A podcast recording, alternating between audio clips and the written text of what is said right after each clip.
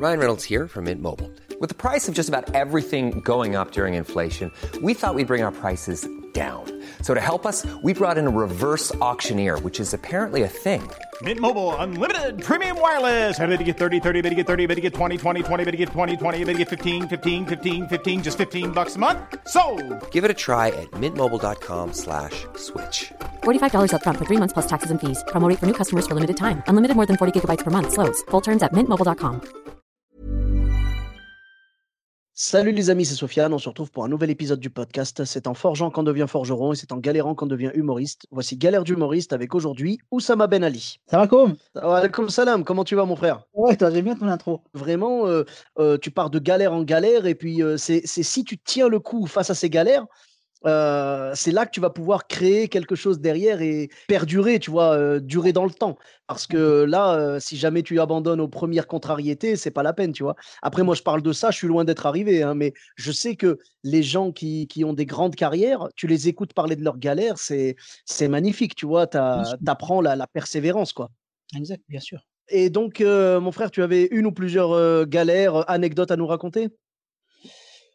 Galère, euh, ouais, je pense que les galères du, du débutant, je pense que tout le monde qui a commencé dans, dans ce métier ou cette passion, ça dépend chacun comment il l'interprète, mais, mais euh, au début, bah, tu, euh, tu répètes, par exemple, au début, je me rappelle, il y a, parce que j'ai commencé il y a une dizaine d'années, il y a 10 ans maintenant, ouais, Mhm. 10 ans, 11 ans, on va dire, et euh, tu commences à répéter. déjà, tu répètes chez toi, dans ta chambre. Ensuite, euh, tu, tu, si tu es programmé dans un plateau, bah, tu fais connaissance avec les artistes Ouais. euh, deux minutes avant de monter sur scène. Est-ce que quand tu répétais dans ta chambre, tu avais le euh, genre un, un peigne ou, un, ou une brosse en tant que micro?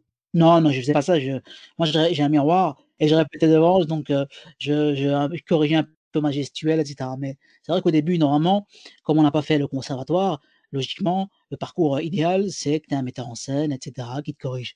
Mais nous, comme euh, on vient pas de ce, monde-là, et surtout ça coûte, euh, ça coûte une blinde, donc tu te corriges toi-même. Tu te lances dans, dans l'océan avec ton petit bateau de pêche. Après, ça casse ou ça passe, hein. Mais en tout cas, c'est ce que j'ai aimé dans, dans, dans ces débuts-là, dans cette passion, c'est un peu la, la pression. D'accord. Et donc, tu as eu quelques galères dans ces débuts-là euh, Ouais, mais les galères euh, bah, c'est très simple. Et, et en plus des galères qui arrivent encore maintenant, c'est donc tu, on, t'annonce, on te monte sur scène, enfin on, on t'annonce sur scène, soit on t'annonce avec un, un autre nom, ou euh, ton nom il est, il est pas comme celui euh, qui a sur les fiches. Donc c'est tiens, c'est bon. On se trompe de ta ville d'origine, euh, euh, on se trompe, euh, je sais pas moi, de, de, de quand exactement tu as commencé, tu montes sur scène et tu es programmé pour, euh, je sais pas moi, euh, 5 minutes. Moi, une fois, je me rappelle, j'étais, il y a allez, peut-être 6 ans maintenant, j'étais programmé pour un plateau d'humour ici à Bruxelles. Et euh, donc, je joue. Et au bout de deux minutes, donc euh, c'était six minutes chacun, je me rappelle, on était un peu euh, beaucoup sur scène, donc on avait décidé de faire six minutes chacun, comme, comme ça tout le monde respecte les, le temps de passage de chacun. Et Ouais. moi, je passais vers la fin, vers les derniers, et à un Mhm. moment donné, je joue deux minutes de, de sketch, alhamdoulilah, ça c'est bien passé. Et je vois, on monte sur scène et on, on me dit, ah là, merci, applaudissez Oussama Ben Ali. Ils t'ont coupé net, quoi. Ils m'ont coupé le, le, le- ils m'ont coupé en fait euh, en plein milieu de, de mon sketch. Et su apparemment qu'ils avaient débordé dans la, donc dans le, dans la programmation, ils devaient rendre la salle et chaque demi-heure en plus, c'était de l'argent en plus qu'ils devaient payer. D'accord. Mais du coup, ils auraient dû plutôt couper les autres pour qu'ils restent à 6. Parce que là, les autres ont dû faire 7, 8 chacun. En tout cas, c'est comme on dit, tu sais très bien, tu, sais- tu le sais, en- tu sais bien que ceux qui passent en dernier, si euh, les premiers ont débordé un peu, c'est les derniers qui prennent. hein. Ouais, c'est on les sacrifie malheureusement. Ah, Mais c'est pas Ouais, bien. voilà, ça fait, ça fait partie, moi, voilà, c'est pas, c'est une galère. Euh, sur place, t'es es un peu, un peu étonné, t'es un peu choqué, hein. Mais honnêtement, ça fait partie du, du game et euh, c'est avec tout ça que, ce que, que j'aime cette, euh, cette passion. D'accord, mais c'est ouais, ça fait partie du jeu tout, simplement. C'est dur, mais il faut supporter ça. Et puis après, ça nous fait des bons souvenirs et puis on en rigole. Là, quand tu fais une scène qui se passe bien, tu te rappelles des fois où, où tu as joué et que tu avais six minutes et qu'on t'a coupé au bout de deux et tu te dis, bah là, au moins, je joue autant que je veux. Tu vois, je suis bien. euh, Voilà. voilà. Eh oui. C'était des genres de, de ce style de galère-là où des fois tu montes sur scène, le micro il fonctionne pas, Euh, il y, a, y, a, y, a, y, a, un micro pour, pour 12, donc tu dois, tu dois le passer. Euh, bref, mais tout ça, ça fait son charme en fait. Ça fait son charme et, et c'est ce qui fait. après, quand tu débutes, tu vas pas demander à avoir un micro avec cravate pour toi tout seul, là, c'est normal. Hein. Mais, mmh. mais ça fait son charme. C'est des, des galères. Quand tu commences, ça peut te stopper, ça peut te freiner. Mais vraiment, tu dis, tiens, ah ouais, si c'est ça, vaut mieux pas continuer, quoi. Mais honnêtement, ça fait son charme et tu rigoles après, tu rigoles. Tu rigoles après. Bien sûr, bien sûr. Mais tu vois, tu disais, tu disais le fait d'arriver, d'avoir. genre de ne de, de pas avoir ton propre micro et tout, tout ça, c'est normal. C'est au début, petit à petit, tu vas apprendre comme ça. tu vas jouer dans des scènes où tu n'auras pas tout ce qu'il faut. Petit à petit, tu vas commencer à t'améliorer. Peut-être que ça va te motiver à t'acheter ton propre micro. Moi, je connais des humoristes, même s'ils se déplacent sur un plateau d'humour, ils viennent avec leur micro à eux. Mmh. Tu vois, ils ont l'habitude. Hein. Ils ont raison, honnêtement, ils ont raison. Après, quand tu débutes, tu vas pas t'acheter un micro déjà parce que ça coûte une blinde. Ouais, ouais. Et, et tu vas pas demander à avoir ton micro, c'est normal. Donc ces galères-là, moi, je savais très bien. Mais il y a des, galères, tu t'y attends pas. Moi. Euh, j'ai commencé où j'ai joué plusieurs fois à Molenbeek, par exemple, que tu connais, une, qui est connue mondialement, très populaire, etc.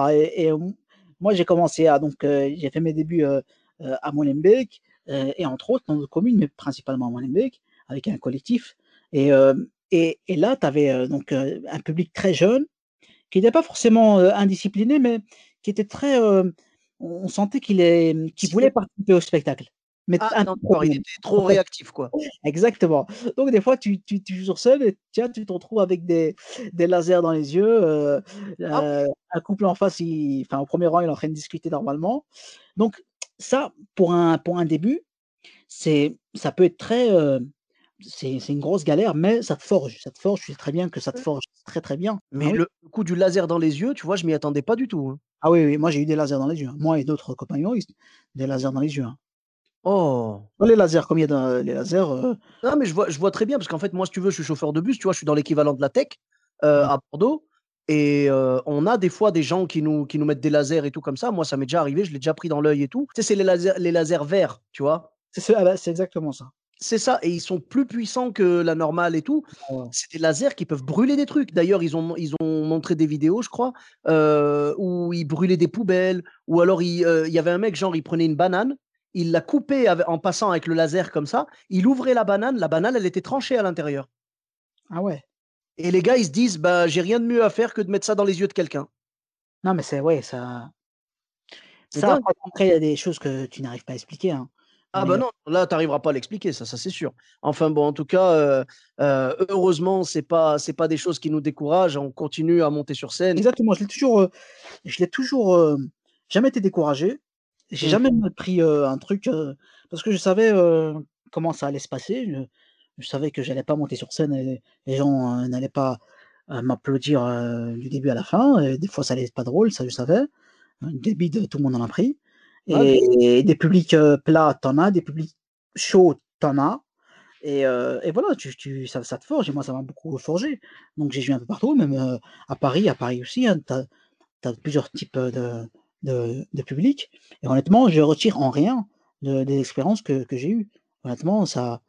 Mais vraiment rien. Je, je, je suis fier d'avoir joué dans, plusieurs endroits et avec autant de publics différents. Oui, bah, parce que c'est ce qui fait que tu apprécies après quand tu arrives justement à d'autres à d'autres steps dans ton dans ton cheminement d'artiste, quand tu arrives à faire des salles, tu vois, de plus en plus grandes et de plus en plus remplies, c'est là que tu apprécies d'être passé par ces galères-là parce que tu te dis j'ai mérité ça quoi.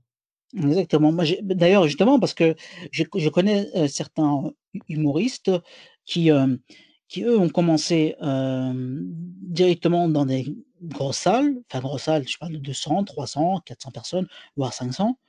Et, et j'ai assisté à des, à des humoristes face à, des publics un peu, on va dire, un peu chaud bouillant, qui étaient déstabilisés dès la première minute. Vraiment déstabilisé parce que après, bien sûr, je, je, crame personne, mais c'est eux, c'est eux-mêmes qui me, qui me l'avouent. Ils me disent ouais, c'est vrai, parce que nous, quand on, a, commencé, on a commencé directement dans des grandes salles. On n'a pas commencé dans des petits cafés-théâtres on voit les gens, il y a 4-5 personnes. Donc on n'a pas cette formation du terre-terre, etc. I'm Sandra, and I'm just the professional your small business was looking for. But you didn't hire me because you didn't use LinkedIn jobs. LinkedIn has professionals you can't find anywhere else, including those who aren't actively looking for a new job but might be open to the perfect role, like me. In a given month, over 70% of LinkedIn users don't visit other leading job sites. So if you're not looking on LinkedIn, you'll miss out on great candidates like Sandra. Start hiring professionals like a professional. Post your free job on linkedin.com/people today. Etc. Et Ouais. même eux, eux, eux, ils l'avouent, euh, ils l'avouent euh, eux-mêmes. Et ça, ça, en tout cas, moi, ça m'a permis de, de gérer n'importe quelle situation. En tout cas, euh, la mo- enfin, les pires situations qu'on peut avoir dans une salle de spectacle. Non, mais c'est sûr que de, de passer par des grosses galères comme ça, ça permet d'être tout terrain finalement, tu vois? Tu arrives dans une salle où les gens sont bien, bon, bah ça va se passer normalement, tranquille. Tu arrives dans une salle où ça part un peu en vrille, tu as l'habitude, tu te souviens, et puis tu sors tes ressources, tu vois, tu, ça te pousse dans tes retranchements, et hop, tu continues, tu sors les rames, et puis tu y vas, tu vas combattre la tempête, ou tu vois, voilà, c'est. Non, mais c'est après voilà, comme tu dis, hein, après les gens, mais des fois c'est très dur. Des fois c'est très dur, mais par exemple des fois tu, tu, sais, je pense que tu as déjà eu cette impression, on l'a tous eu, moi je l'ai eu plusieurs fois même, je ne le cache pas. Quand tu commences un sketch et tu sais, subhanallah, tu sais que tu sais que ça va être un bide. Bon, tu sais, tu- même genre, euh, allez, après 10 secondes, comme on dit, c'est les, c'est les, on va dire, allez, les 10, 20 premières secondes, c'est un peu le baromètre de ce qui va se passer. C'est un vrai. peu voilà, le, le- le thermomètre et, qui, qui va prendre un peu la température. Et, et, et subhanallah, moi j'ai toujours senti ça. Je sais quand ça va être un bide. Et là, quand tu sais que ça va être un bide, tu te mets en mode automatique. Ah, mais c'est ça, pilote automatique. tu récites ton texte, limite euh, tu laisses pas d'espace entre, euh, entre, euh, entre les vannes parce que tu sais très bien que ça va pas, ça va pas rire. Le problème, c'est que d'habitude, les espaces que tu mets, c'est pour laisser les gens rire. Mais quand ça rit Exactement. pas, forcément, faut Exactement. enchaîner, quoi. Voilà, donc tu te mets en pilotage automatique. Donc finalement, si tu avais prévu un sketch de 10 minutes, il va faire au final 3 minutes. Ce qui est important, ce qui est important, et ça, alhamdoulilah, je l'ai toujours fait, on n'a jamais, même si des fois il y a eu des bides, on n'a jamais senti en moi, dans mon visage, que j'ai fait un bide. Au Ah. final, tu finis, tu salues le public, merci, c'était pour moi, et tu pars comme si de rien n'était. Mais ça, c'est le Voilà. plus important. C'est une des premières choses que j'ai vues dans l'humour. Je vais pas dire une première chose que j'ai apprises, parce que évidemment, euh, j'ai mis du temps à apprendre ça. Mais c'est une des premières choses que j'ai vues dans l'humour. J'avais vu une comédienne qui jouait son spectacle deux soirs de suite. Le premier soir, elle avait genre. euh, euh, la salle, elle devait faire à peu près 40 personnes. La comédienne, le premier soir, elle avait deux personnes dans le public. Et le deuxième soir, elle avait la salle pleine, tu vois. Et je l'ai vu les deux soirs, elle a joué de la même façon. Vraiment. Ah, mais moi je, je respecte ces gens-là. hein. Ceux qui, Mhm. euh, même si ça ça rit pas, qui continuent, euh, qui euh, de persévérer, qui sont, qui, soient pas déstabilisés comme ça. Il faut pas que ça se voit sur nous, il faut qu'on qu'on avance comme si ça cartonnait et puis hop, après les gens, soit ils te rejoindront dans le train, soit c'est pas grave et ils se diront au moins le mec il se donne à fond et que et on voit pas sur lui, on voit pas sur son visage que ça va pas. Moi, à ce niveau-là, j'ai, toujours, parce que déjà c'est une, c'est une philosophie de vie en, en dehors de, du, du monde de la scène. hein. En Mhm. dehors, moi, j'ai pas peur. Honnêtement, j'ai jamais, alhamdoulilah, j'ai, jamais eu peur de l'échec dans tout. Euh, Ouais. Si je tente un truc, ça marche pas, eh ben ça marche pas. Au moins j'ai essayé. Ah, Mais et donc et ça, et ça, je l'ai colporté euh, sur la scène. Au Mhm. moins, euh, si voilà, si ça marche pas, si ça marche pas, au moins j'ai essayé. Je peux faire un 10 bits de suite. Au moins euh, j'ai essayé et puis c'est tout. Et puis je, j'en connais, je connais pas une personne qui dans sa vie est née et a réussi tout- tous ses exploits, enfin tout, tout ce qu'il a entrepris dans sa vie. Il a tout réussi et il est mort euh, en Oh, ayant toute sa il vie. doit y en avoir, il doit y en avoir, mais on n'est pas là pour parler de moi, mon frère. c'est vrai, c'est vrai. J'ai oublié, euh, j'ai oublié mon ami Sofiane, qui lui est exceptionnel. Ceux qui écoutent le podcast savent que je raconte n'importe quoi parce que parce qu'ils ont écouté toutes les galères que j'ai racontées dans les autres épisodes. Donc tout va bien, tout va bien. Non, mais c'est beau d'avoir cette philosophie-là, euh, d'être euh, euh, d'être prêt à, à, hum, à monter sur scène et à se dire, euh, eh ben, si ça marche pas, ça marche pas. Voilà, il faut, il faut avoir cette mentalité-là parce que sinon, si on part en mode je suis drôle et je vais monter sur scène et ça va cartonner, bah, le jour où ça se passe mal, évidemment, tu le prends très mal. C'est même encore, comme une fois, en dehors de la scène, moi, tu sais, moi, je donne, parce qu'en dehors de la scène, je donne aussi des ateliers théâtre à des, à des plus jeunes Mmh et, et- et des jeunes qui veulent, qui veulent devenir comédiens, qui, aiment cette, passion. Et, je, leur, je inculque un peu, je leur dis que voilà, et si vous voulez faire cette passion, en tout cas si vous voulez en faire un métier, c'est très important que vous sachiez qu'il ne faut pas, euh, pas avoir peur de l'échec. En tout cas, je sais que ça fait peur, mais il faut pas avoir peur de l'échec dans tout. Euh, je dis toujours, la, vie est un, est un, est un gros livre avec plusieurs chapitres, dont euh, pas mal sont des chapitres d'échecs. Donc, obligé, tu vas faire un échec et puis tu vas tourner la page et ailleurs, il y aura la réussite, mais il faut jamais avoir peur de l'échec. C'est beau, c'est vraiment, euh, c'est une belle philosophie. on devrait tous. Paulo, Paulo, Paulo Coelho, de Molenbeek. Ouais, il, est- il était de Molenbeek? De Molenbeek, ouais. Je l'ai connu. Ah oui, il- d'accord. Ah, euh, on, on, on penserait pas, hein, tu sais, mais comme quoi Molenbeek, hein, euh, il n'y a pas que des, il y a pas, il y a, il y a pas que ce qu'on raconte dans les, dans les infos et tout. Il y a, il y a aussi de très beaux poètes. Écoute, quand tu es à Bruxelles, tu me fais signe, je te ferai visiter Molenbeek et tu verras que c'est une ville, euh, c'est une commune extraordinaire. Mhm. Cosmopolite, les gens sont accueillants, très souriants. Tu verras, ça te changera. Parce que je sais que malheureusement, euh, on m'a Ah. donné une mauvaise image, mais, Mais Molenbeek, c'est- c'est une magnifique commune. Mais c'est l'image, c'est l'image que donnent les médias. Tu sais, c'est comme tout. Moi, j'ai grandi en cité. euh, J'étais à Clermont-Ferrand, j'ai grandi en cité. Franchement, on donnait une mauvaise image. C'est vrai que qu'au début, quand tu n'y as jamais mis les pieds, tu te dis, ah, de toute façon, c'est chaud. Et honnêtement, c'est, ils t'accueillent à bras ouverts.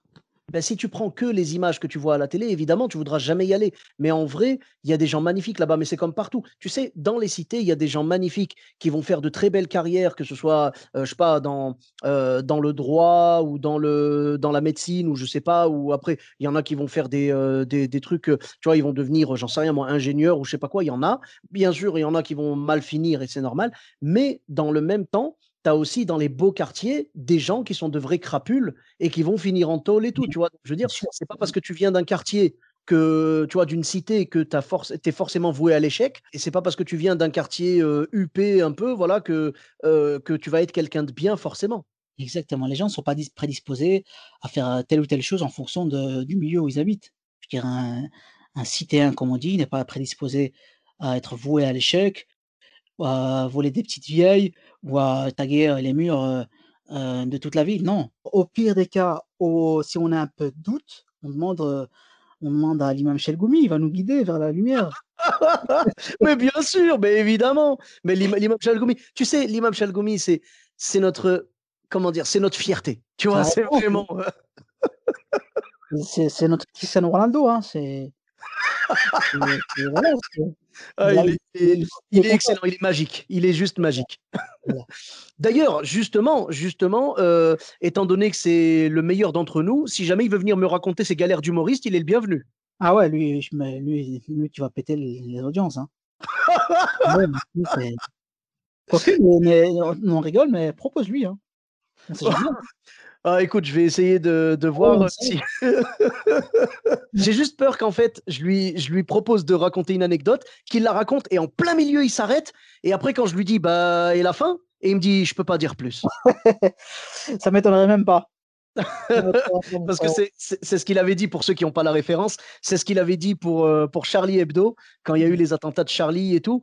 Et lui, il disait, euh, il a été interviewé, il dit Ouais, je, présente euh, condoléances pour euh, la famille de Charles. Et, et le journaliste, il a fait Pardon Qui? Et il dit Ah, Et Je peux juste- pas dire plus. Je peux Ouais. pas dire plus. C'était magique. Bon, en tout cas, Roya, merci beaucoup pour ces, pour ces anecdotes et pour ces moments de philosophie, parce que c'est vrai que j'aime beaucoup quand on va plus profondément dans le podcast. Et là, le fait de ne pas abandonner, de, euh, de tenir bon malgré les échecs, malgré les épreuves, c'est une belle philosophie de vie et je te remercie pour ça. Euh, où est-ce qu'on peut te retrouver sur les réseaux sociaux? Oussama Ben Ali sur Insta. Ceux qui n'ont pas Insta, Facebook. Ok, ben merci beaucoup. Pour ma part, vous me retrouvez sur tous les réseaux sociaux, Sofiane Etaï, E de TAI, sur Facebook, Twitter, YouTube, Instagram et TikTok. N'hésitez pas à mettre euh, une note sur 5 étoiles et un commentaire sur Apple Podcast. Je vous dis à très bientôt pour un nouvel épisode. Bis à tous, même à toi là-bas. Planning for your next trip?